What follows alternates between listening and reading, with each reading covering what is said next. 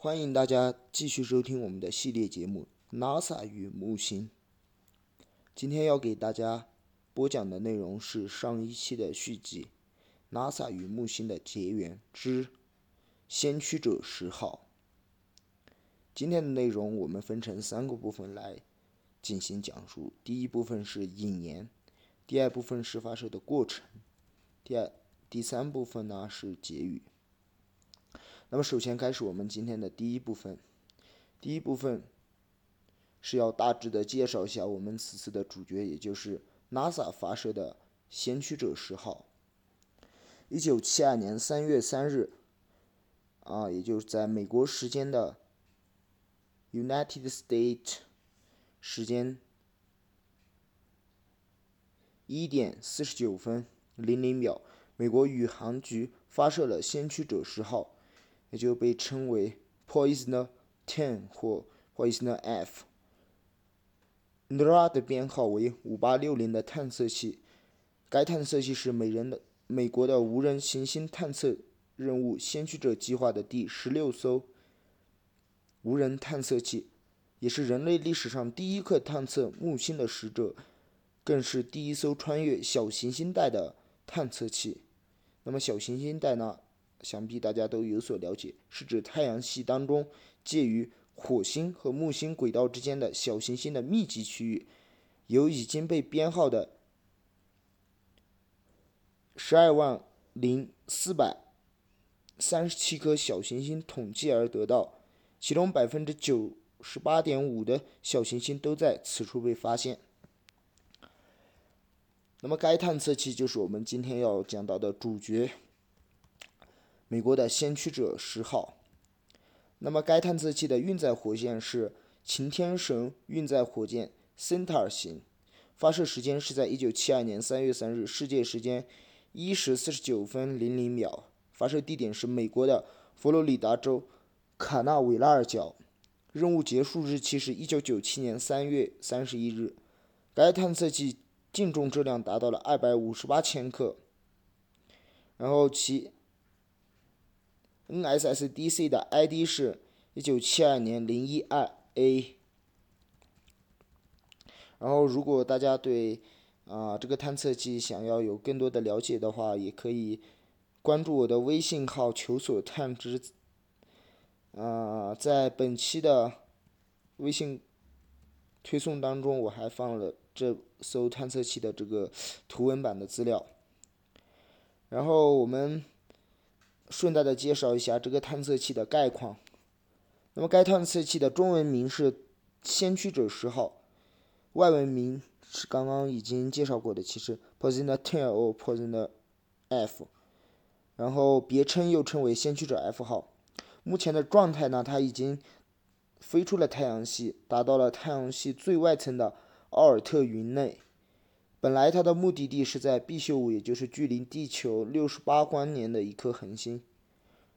质量达到了二百五十八公斤，发射的载具是擎天神半人马运载火箭 TF 三六四杠四型，制造商是美国著名的火箭制造公司 TRW 系统公司。那么该探测器的动力装置呢是核发电机，其配备有放射性的同位素燃料。其探索和研究的主要目标则是木星。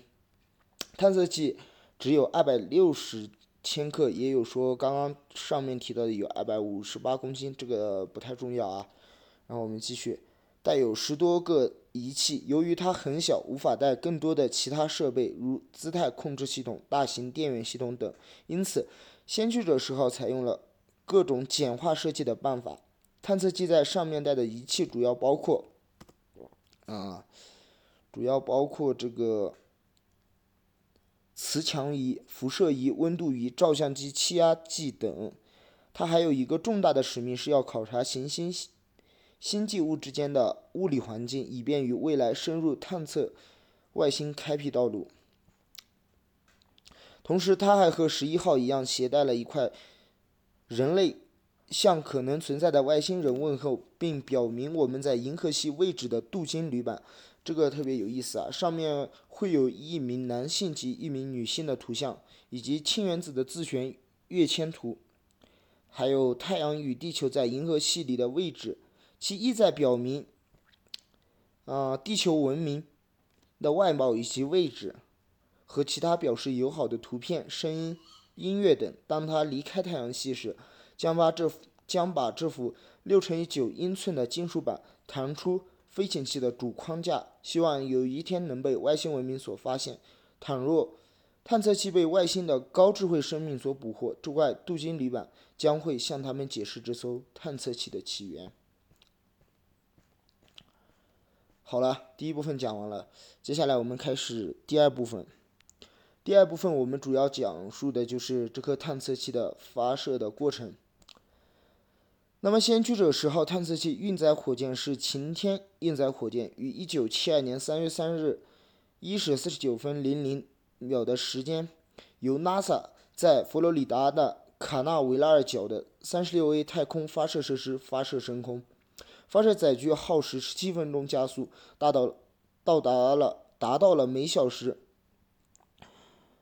5万1682公里，也就是呃每小时3万2114里的速度，共花费了11个月，经过月球。成为当时人类史上速度最快的人造物体，在大约飞行了半年以后，其进入了火星与木星间的小行星带，与木星的相会相持，啊，持续了长达两个多月。那么，在飞行时间一年零九个月以后，其行程达到了十亿千米，并于一九七三年的十月飞临木星，探测到木星规模宏大的磁层。而且顺带还研究了木星的大气。一九七三年十二月三日，先驱者十号探测器到达了整个旅途距木星最近的地方，约距离木星十三木星十三万千米。然后并传回了第一组木星的近距离照片的图像，发现了木星磁层啊所生长出的巨大磁尾。在它掠过太阳系这颗最大的行星时，发送回来三百多张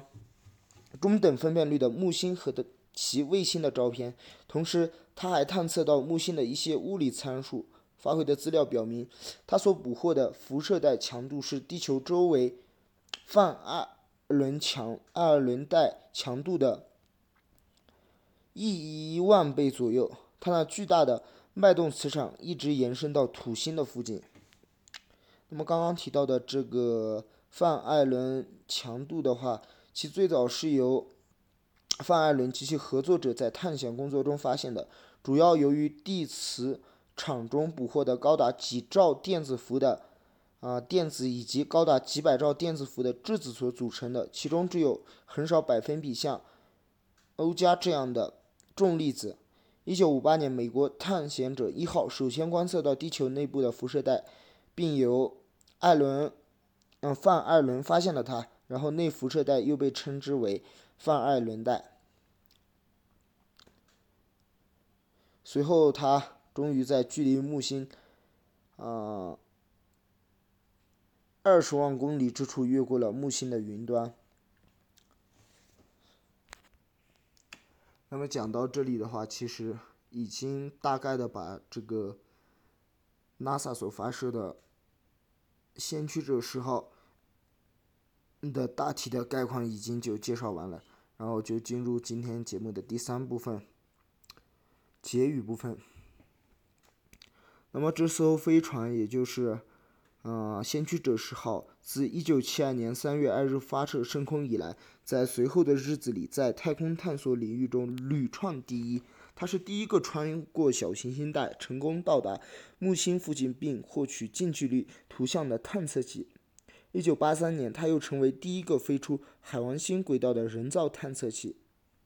那么，在成功飞掠木星、土星之后，继续朝升空飞去，并于一九八二年飞越太阳系的边际。按惯性，其驶向其目的地——毕宿五恒星，其距离地球六十八万光年。六十八光年哦，达到毕宿五恒星这个目标，大约还需要两百万年的时间。或许它永远都实现不了这个目标了吧？那么到目前为止，先驱者十号正位于距离地球一百多亿公里的太空，它相当于相对于太阳的飞行时速为四万四千零六十四公里。遨游太空近四十载的先驱者十号已是遥如黄雀。NASA 于零三年一月曾经接受到其微弱的信号，看上去已经是来自这颗探测器的最后的消息了。那么根据 NASA 所发布的新闻公报介绍说，先驱者十号的最后一次信号是零三年一月二十二日时接收到的，其中已无任何的遥测数据。二月七日，宇航局位于加利福尼亚州、澳大利亚和西班牙的巨型天线深度空间网络与该探测器的联络都没有取得结果。专家认为，由于放射性同位素的动力源已衰变殆尽。探测器估计已无力再向地球发送信号，美宇航局于是决定放弃与该探测器继续联系的努力。那么，在当初 NASA 制定这个先驱者十号的计划时，原定时间其实还是不到两年的，但它在探测生命，但它的探测生命之长却远远超出了预期。直到1997年3月底，科学家才正式。结束了先驱者十号的科学考察使命，宣告他的退役。嗯，那么负责该探测计划项目经理的拉舍博士则认为，这颗探测器绝对是物有所值的，因为自1972发射至今，这个重达258公斤的探测器一共从地球上接收了9万8900个指令信号，向地球发回。一千二百六十亿个信息单位的资料和照片。尽管人类到目前为止也没能将一个地球人送上木星或者离地球最近的行星，但我想什么也无法阻挡人类探索和求索的精神以及执着的追求。相信在不久的将来，先驱者十号所未尽的遗愿，也必将有其他的探测器为它实现。好了。今天的节目就到此为止。那么，关于 NASA 和木星之间的历史以及渊源等，远远还不止这些。那么，敬请期待下期的节目：先驱者十号的姊妹探测器——先驱者十一号对木星的探索。最后，为大家送上文艺复兴时期著名的思想家。但丁的一句话：“人不能像走兽那样活着，应该追求知识和美德。”谢谢大家的收听，也欢迎大家关注我的个人微信号“求索问之”。谢谢大家。